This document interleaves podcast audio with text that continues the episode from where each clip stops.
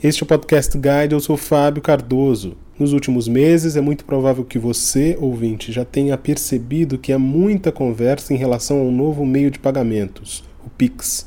Mas o que essa novidade representa para o dia a dia das pessoas? Mais, quais são as principais características deste novo meio de pagamento? Nesta edição do Podcast Guide, nós abordaremos esse tema a partir do comentário de Patrícia Tomazelli, sócia de Renó Penteado Sampaio Advogados e especialista em direito bancário, com mais de 20 anos de atuação no mercado. Patrícia Tomazelli, é um prazer tê-la aqui conosco no Podcast Guide. Muito obrigado pela sua participação. Fábio, o prazer é meu. É, obrigada pelo convite. É um prazer estar aqui com você e também com os ouvintes. Bem, Patrícia, por que, que a gente está falando tanto nesses últimos meses dessa transformação que atende pelo nome de Pix? Para quem ainda não conseguiu compreender de forma completa e complexa, quais são as principais características dessa mudança que está em curso? Bom, então uma pequena introdução do que é o Pix, primeiro, para que todo mundo tenha ali a mesma base de partida, né, Fábio? É, o Pix, ele é um meio de pagamento como vários outros. Então, é, a gente tem cartão de crédito, débito, boleto, DOC, TED. O Pix vai ser mais um meio de pagamento. A diferença dele é que ele é um meio de pagamento em que as instituições financeiras e as instituições de pagamento participam mas ele é um meio gerido e criado pelo Banco Central do Brasil. E o mais bacana desse pagamento, né, desse meio de pagamento, é que a efetivação da transferência dos fundos, ela vai ser feita de forma praticamente instantânea, ou seja, em até 10 segundos. Outro aspecto diferencia o Pix dos demais meios de pagamentos é que ele pode ser feito em qualquer dia do ano, mesmo em dias em que a gente tem feriados, dias não úteis, como finais de semana, e também em qualquer horário do dia, 24 horas por dia. E esse sistema todo vai ser administrado pelo Banco Central, que traz ali uma segurança adicional em termos de operacionalização do sistema. A gente tem falado muito porque o Pix está sendo ali implementado, ele vem sendo discutido com o mercado há muito tempo. E, finalmente agora chegou a fase de final de implementação. Em 5 de outubro, os bancos começaram a coletar informações das, dos seus clientes para cadastramento das chaves, que eu já vou contar daqui a pouquinho o que, que elas são. Em 3 de novembro, que é hoje, começa a, a, o início da operação restrita, com uma quantidade limitada de clientes que podem efetivar os pagamentos efetivamente até o dia 16 de novembro, e a partir de 16 de novembro é o lançamento para toda a população. Eu falei que eu ia contar o que são chaves, né? Muito se fala aí dos registros das chaves. As chaves nada mais são do que informações sobre conta, sobre as contas e aonde essas contas ficam desses clientes, e essas informações elas são registradas num grande diretório que também é gerido pelo Banco Central. Esse diretório se chama Não é obrigatório cadastrar essas chaves, mas é interessante cadastrar, porque a partir dessas chaves, as operações, a efetivação das operações, das transações de pagamento fica muito mais fácil, porque quem inicia o pagamento não vai precisar mais digitar como ele tem que fazer hoje no DOC ou TED, de forma manual as informações de quem recebe os valores, porque essas informações já vão estar pré-cadastradas e a chave vai ser um apelido para esse pré-cadastro, vamos dizer assim, na hora que você dá essa chave, automaticamente o diretório do Banco Central vai entender que a pessoa que está enviando os fundos quer enviá-los para a conta A no banco X daquela pessoa Y, ou aquele estabelecimento comercial Y. Então isso fica muito mais simples e muito mais facilitado. Agora, Patrícia, quais oportunidades essa transformação vai trazer para a vida financeira das pessoas, uma vez que, tanto pela sua resposta quanto pelo que a gente lê, parece que essa é uma transformação decisiva para a vida das instituições financeiras. O que, que para a vida das pessoas, especificamente, isso vai afetar a curto, médio e longo prazo? Olha, eu acho que a curto prazo, sem dúvida, é um meio de pagamento mais eficiente, tanto para a pessoa física quanto para o estabelecimento comercial. Então, a pessoa física, ela consegue fazer de forma muito mais segura é, e rápida as suas transações, inclusive fisicamente em estabelecimentos comerciais sem precisar levar dinheiro, levar cartão de crédito, levar cartão de débito. Ela consegue fazer isso tendo apenas um smartphone com ela. Então, essa é uma primeira diferença. Espera-se também que haja mais segurança para as pessoas físicas, na medida em que, ao se transitar com menos valores em espécies e cartão, de fato você acabe tendo ali uma, um nível de segurança maior para a população também brasileira. Lembrando que, ao acessar pelo smartphone, né, muita gente pergunta, ah, mas e se roubarem, né? Se eu for roubado, se eu for assaltado, se for furtado e eu perder o meu smartphone. Na verdade, você só consegue fazer uma iniciação de, de, de pagamento no, no Pix a partir do, do seu aplicativo logado do banco, ou seja, você tem que ter a sua senha de acesso para logar no aplicativo do banco e a partir daí iniciar uma transação Pix. Então, ele é seguro, né? A, é, a pessoa que tiver acesso ao celular não necessariamente terá acesso à senha, token e demais informações de autenticação nos aplicativos, o que torna a iniciação também mais segura. Agora, além disso, existe uma toda uma facilitação para os estabelecimentos comerciais que aí sim acho até mais revolucionária, no sentido de que hoje os estabelecimentos eles têm um prazo de recebimento dos valores numa transação. Né? Então, se você for pegar um cartão de crédito, por exemplo, em média, um estabelecimento demora para receber um valor de uma transação comercial de até 28, 30 dias para receber. Numa transação Pix, ele vai receber isso de maneira automática, como eu disse aqui antes, em 10 segundos o valor está na conta dele com uma notificação de confirmação desse recebimento, que também torna a operação mais segura para ele. Isso faz com que o a capital de giro dele, né, e todas as ele não tenha que antecipar valores, né, como ele fazia em cartão de crédito, que muitas vezes ele tinha que vender recebíveis, antecipar recebíveis para ter um fluxo de caixa antecipado. É uma forma de pagamento que facilita para que o estabelecimento receba antes estes fundos também. Então isso é interessante. Além disso, para os bancos, sem dúvida, e toda a cadeia de pagamentos, o Pix ele é um, sistema de pagamento que ele é simples, ele não tem muitos intermediários, aliás, ele não tem praticamente intermediários.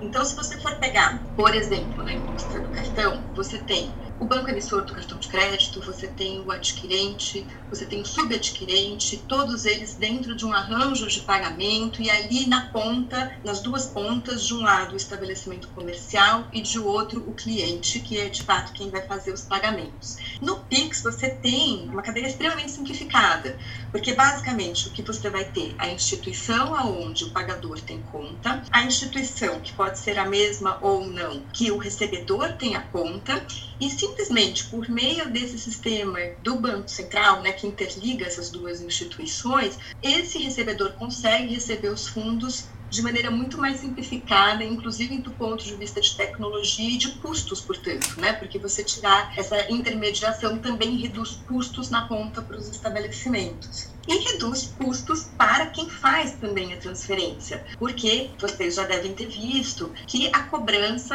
é, para a pessoa física de tarifas para a utilização do Pix, ela não vai ser permitida, exceto em algumas circunstâncias específicas de uso comercial pela pessoa física para recebimento em transações comerciais de valores. Então, tudo isso vai revolucionar aqui, vamos dizer, né, a forma como as pessoas lidam com esses pagamentos, a forma como os estabelecimentos vão receber esses pagamentos e no final do dia essa eficiência vai forçar um maior nível de competitividade nos bancos, nos adquirentes, nos arranjos, trazendo muito possivelmente novos modelos de negócios e inclusive ali uma maior competição por serviços melhores atrelados a esses pagamentos, como por exemplo cashbacks, muito possivelmente estruturas de pontos, para incentivar também os outros meios de pagamento. Então, eu acho que para a população como um todo, esse aumento no nível da competitividade faz com que novos usos de casos assim é, sejam feitos pelas instituições financeiras para atrair os seus clientes e isso gere uma eficiência também no mercado. Patrícia, você mencionou o, fator segurança em uma das suas respostas e eu queria dar ênfase nisso agora a partir de duas abordagens. A primeira em relação ao Banco Central, que vai ter muito mais controle sobre as operações financeiras. Até que ponto isso não é um risco para as pessoas que efetivamente vão acessar as contas e vão ter acesso, inclusive, a essas transações com um meio tão eficaz? E a segunda pergunta em cima disso por que, que a gente vai ter que ter mais cuidado com os nossos dados? Bom, na verdade, assim, é, de fato, é, o diretório, o Banco Central acaba tendo essas informações, vai ter as informações, porque todas as transações, como eu disse mais cedo, né, elas são liquidadas. Tanto as informações transitam, como a liquidação das transações passam pelo sistema do Banco Central. Isso traz ali, obviamente, uma segurança grande para o sistema do ponto de vista de fiscalização do Banco Central. Vamos lembrar que o Banco Central já tinha e já poderia ter acesso a todas essas informações das instituições financeiras das instituições de pagamento, mesmo que essas transações não fluíssem por um sistema próprio ali do, do, do, Banco Central.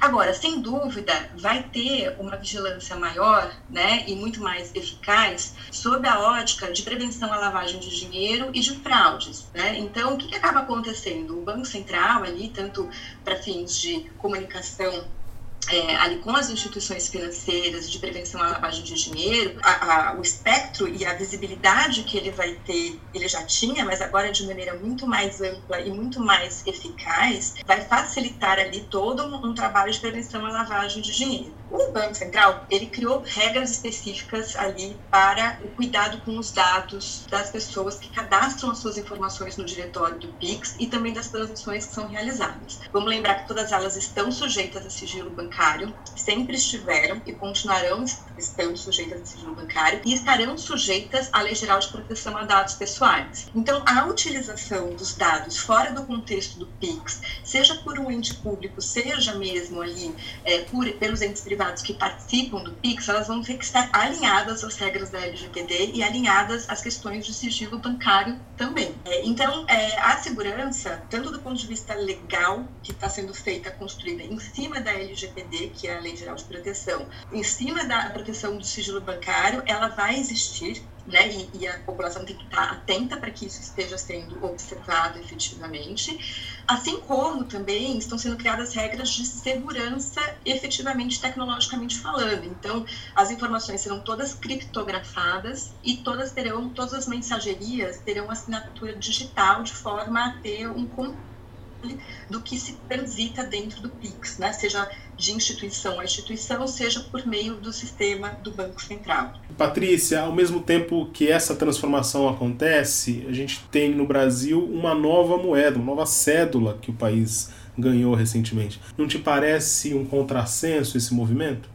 É, é, de fato, assim, na verdade, a nova cédula, ela não conversa com essa intenção de reduzir, de fato, a utilização de dinheiro efetivo na, em circulação, né? na economia, vamos dizer assim, né? A ideia de você transitar menos com dinheiro, principalmente em valores altos, né? Como essa cédula que foi lançada, ela, de fato, é, do meu ponto de vista, ela vai na contramão aqui de, desses, dessas outras medidas que vêm sendo tomadas pelo Banco Central, que não se, não se limitam só aqui, de fato, ao PIX, mas inclusive regras de vigilância, né, quando você tem depósitos ou movimentações ali em dinheiro, em conta de depósito, em conta de pagamento, enfim, toda essa, todo esse regramento que vem relacionado ali à utilização de dinheiro sonante, de fato, ele não conversa, né, de, diretamente com, as, com a intenção ali de você ter uma maior digitalização, vamos dizer assim, né, da moeda e uma menor utilização do dinheiro efetivo, vamos dizer, né? Concordo que são medidas que aparentemente elas não têm ali uma relação que possa ser direta, né? De fato ali tem uma,